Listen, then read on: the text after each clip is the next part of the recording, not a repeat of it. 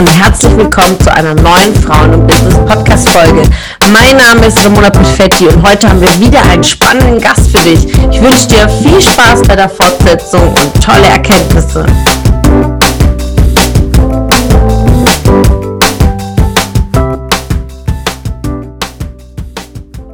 früh genug damit anfangen, Dinge abzugeben. Mhm.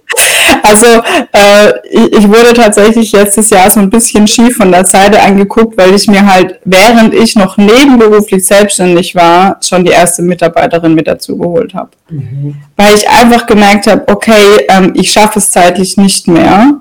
Ähm, es geht nicht und ich habe die jetzt auch behalten. Ich stock sie auch nach und nach auf, weil ich einfach sage, hey, ähm, man kann nicht alles alleine machen.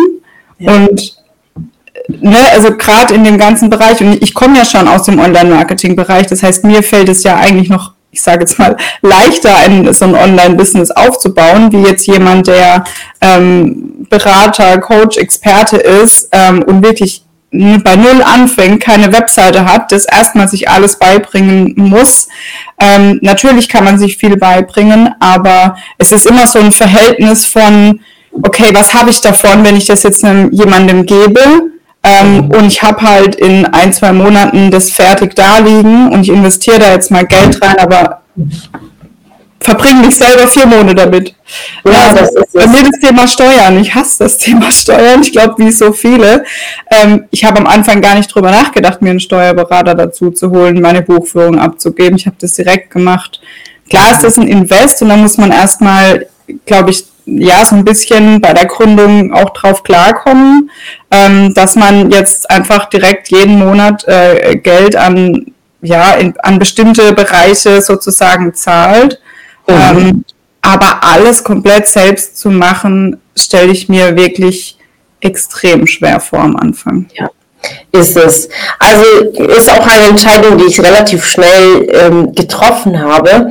Ähm, nimmt sich sicherlich aus der Erfahrung schon bereits in Führung gewesen zu sein, ja. Weil als Führungskraft macht man das automatisch, ja. Man verteilt Aufgaben um, ein neues Projekt kommt rein, sagt, okay, wie teilen wir es auf? Man, man geht direkt ins, ins Modus ähm, oder eine Person kündigt, Aufgaben müssen umverteilt werden. Also als Führungskraft geht man automatisch in diese Denkweise. Das ist einfach in der Genetik drin. Ja? Und in der Selbstständigkeit, ich habe gestartet und habe auch schon relativ gemerkt, okay, Postings schreiben, irgendwie schöne Bilder noch irgendwie dazu, äh, irgendwie äh, Bilder am Anfang sogar vom Handy, ein bisschen bearbeiten. Wann poste ich wann? Dann hatte ich eine Facebook-Gruppe, die muss ja auch bedient werden äh, Events, Veranstaltungen und wie du sagtest, dann gerade als Coach und Berater, man muss, die eigentliche Arbeit ist ja die Kunden zu betreuen, ja.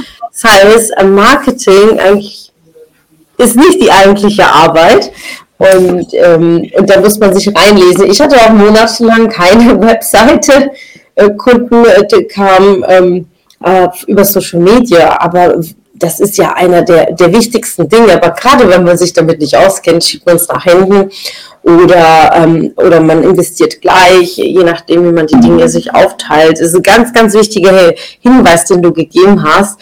Was gibst du mit gerade die Entscheidung einmal, okay, Dinge abzugeben, ein Investment in Dinge, wo man sagt, da gebe ich keine Energie rein, wie in Steuern und äh, einen Steuerberater hinzuzuziehen aber viele tun sich schwer mit dem Investieren. Ja, investieren einmal in sich selbst, aber gerade so ein Steuerberater, vielleicht 200 oder 300 Euro in die Hand zu nehmen, aber die sagen, ich muss es erst verdienen und wenn man aus einem Angestellten-Tun kommt, hat man dieses Grundbedürfnis nach Sicherheit. Ja, also ja. feste Einnahmen, die jeden Monat kommen, von denen geht das ab. Ja, ähm, wie bist du damit umgegangen mit diesem Gefühl?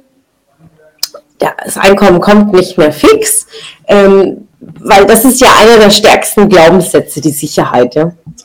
Ja, extrem. Und ich bin auch ein extrem sicherheitsbedürftiger Mensch. Ich glaube, deswegen habe ich auch äh, ein Jahr lang ähm, nur Stunden reduziert, ähm, bis ich den Schritt gegangen bin. Ne? Also ich bin tatsächlich dann runter auf 80 Prozent und habe dann die ganze Zeit überlegt, okay, frage ich jetzt, ob ich irgendwie auf 60 runter kann. Ähm, und dann war es bei mir tatsächlich so, dass ähm, ich auch in einem Coaching war ähm, und da so die Frage aufkam, auf was warte ich denn eigentlich noch? Also was fehlt mir noch?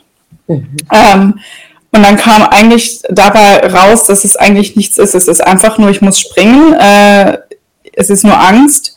Ähm, und was mir dann geholfen hat, ist, dass ich mir eben, ne, dadurch, dass ich noch meinen Job hatte, konnte ich relativ viel von der Nebenberuflichkeit einfach mal ein paar Monate auf die Seite legen. Mhm. Also wirklich einfach eben, ne, klar, was investiert werden musste, natürlich schon, aber ich konnte mir einfach ein Polsterchen aufbauen.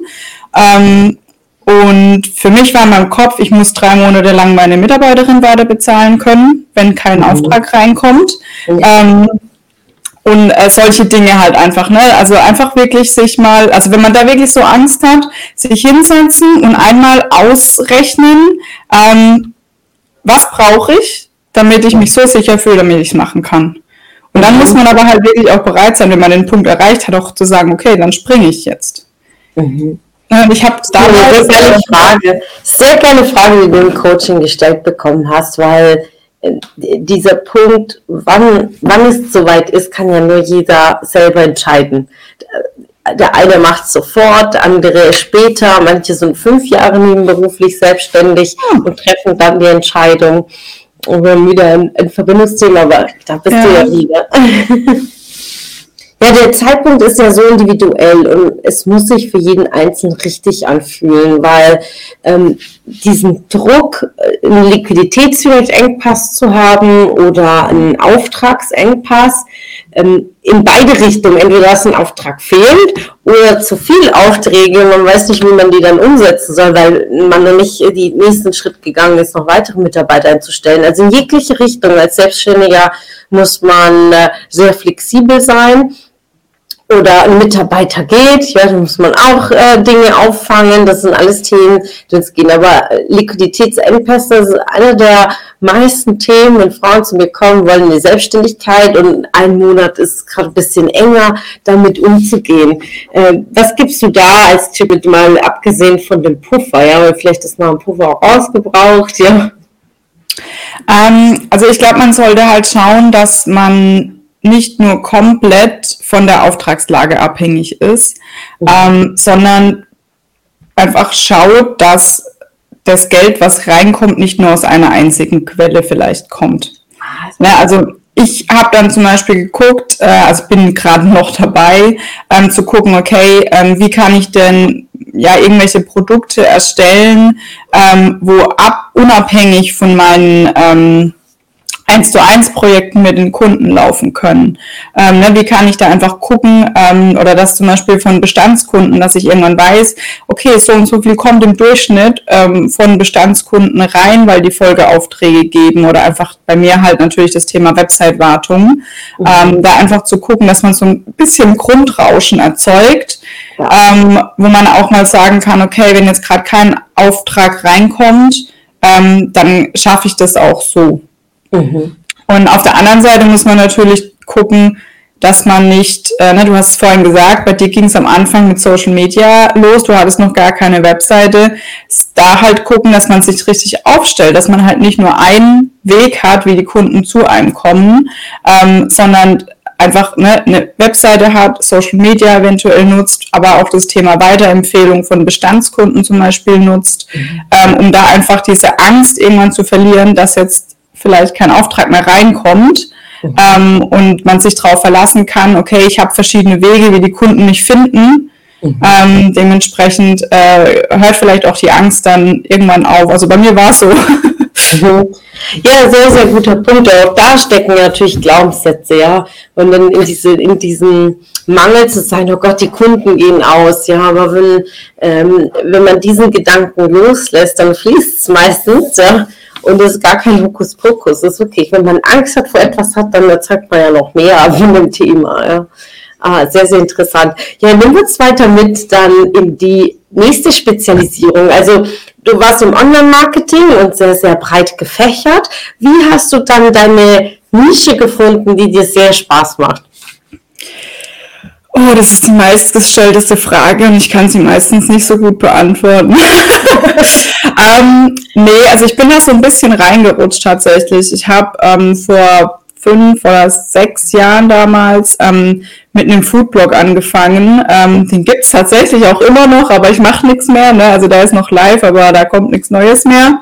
Ähm, und dadurch habe ich einfach äh, mich äh, da reingefuchst in dieses ganze Website-Thema. Ne? Also wir haben es ja vorhin schon gehört, ich komme ja, ich bin ja nicht äh, Informatikerin, ich habe mhm. nicht äh, äh, gelernt, äh, Website-Code zu schreiben, sondern das sind alles Dinge, ähm, die ich mir selbst beigebracht habe, die ich aber dann natürlich auch Weiterbildungen irgendwann gemacht habe, wo ich gemerkt habe, ich will in die Richtung. Ähm, aber es ist halt nicht immer das, was man jetzt lernt nach dem Abi direkt. Ne? Mhm. Ähm, genau, und dadurch ähm, habe ich einfach sehr viel rund um dieses Online-Marketing-Thema, unabhängig jetzt natürlich vom Job, dann noch selbst ausprobieren können bei meinem Foodblog. Mhm. Ähm, und dann war es so, dass tatsächlich Freunde auf mich zugekommen sind, mich gefragt haben, hey, du hast doch da deinen Blog, ähm, du weißt doch, wie das geht mit diesem Website-Zeug, kannst du mir vielleicht eine Webseite erstellen? Das war so, hat's angefangen. Mhm. Und dann habe ich das gemacht, mal ne, hier Freundesprojekt, da von der Familie mal was. Ähm, und irgendwann kam dann der Gedanke, hey, irgendwie macht mir das sehr viel Spaß. Mhm. Da könnte man mal vielleicht was, was draus machen. Ne? Also es war wirklich, ähm, es kam auf mich zugeflogen. Es war nicht so, dass ich mich hingesetzt habe und mir überlegt, das soll ich mich selbstständig machen, mit was mache ich mich selbstständig. Und ich glaube, ähm, das ist auch sehr wichtig, dass es einfach aus einem selber rauskommt äh, und sich irgendwann zeigt, weil ähm, ich kenne da schon viele, die schon lange mit dem Gedanken spielen, sich selbstständig zu machen. Ähm, und dann eher da sitzen und sagen, ich will aber in die Selbstständigkeit, aber ich weiß nicht was. Mhm. Ähm, ich glaube, es ist für viele ein großes Thema. Ähm, und da muss ich sagen, ich finde es, man muss es spüren oder man muss einfach mal anfangen, weil vieles ergibt sich dadurch auch. Ne? Am Anfang war ich ein großer Marketing-Bauchladen und habe alles gemacht, ähm, bis ich eben gesagt habe, so, ich mache kein Social Media mehr, ich mache kein E-Mail-Marketing mehr, ich mache Webseiten, Digital-Marketing-Beratung, Suchmaschinenoptimierung, alle anderen Themen bediene ich nicht mehr. Ja, aber es ist wichtig, was du sagst. Es ist ja nicht in, irgendwie so ein Einkaufsladen, dass man sagt, also ich mache mich selbstständig und ich pick mir dann irgendwas raus, ja, weil oft, ähm, wenn man dann das tut oder im Vergleich ist vielleicht mit anderen, sagt, boah, der, der macht das, probiere ich jetzt mal auch, ja, ähm, dass es oft nicht das eigene ist. Und in dem, was wir richtig, richtig gut können, da sind wir immer sehr gut darin. Und ähm, gerade wenn es mal schwieriger wird oder mal ein Engpass ist oder mal eine Herausforderung ist, wenn wir aber im Kernthema genau das tun, wofür wir brennen und eine Leidenschaft haben, ähm, dann gehen wir ja viel einfacher damit durch, ja, also um und um. Und da muss man sich einfach Zeit nehmen und sich damit beschäftigen. Was will ich? Was kann ich? Äh, worin bin ich wirklich gut? Ja, und äh, sich bewusst dahin zu setzen und sich vielleicht auch ein paar Monate damit zu beschäftigen, um für sich auch die Antwort zu bekommen, ja. Und das ist alles in uns, ja. Es ist kein Hokuspokus. Ich glaube, man muss auch akzeptieren, dass es sich halt noch verändern darf. Es hat mich gefreut, dass du heute wieder dabei warst. Was war deine Erkenntnis aus dieser Folge? Wenn du noch mehr Power-Impulse, Power-Tipps und Power-Content möchtest, dann folge mir gerne auf Instagram und Facebook. Und außerdem in der Frauen- und Business Warum nicht Facebook-Gruppe kannst du all deine Fragen loswerden und dich mit starken und inspirierenden Frauen vernetzen. Alle Links findest du in den Show Notes. Ich wünsche dir einen erfolgreichen Tag und freue mich, wenn du morgen wieder dabei bist. Alles Liebe, deine Ramona.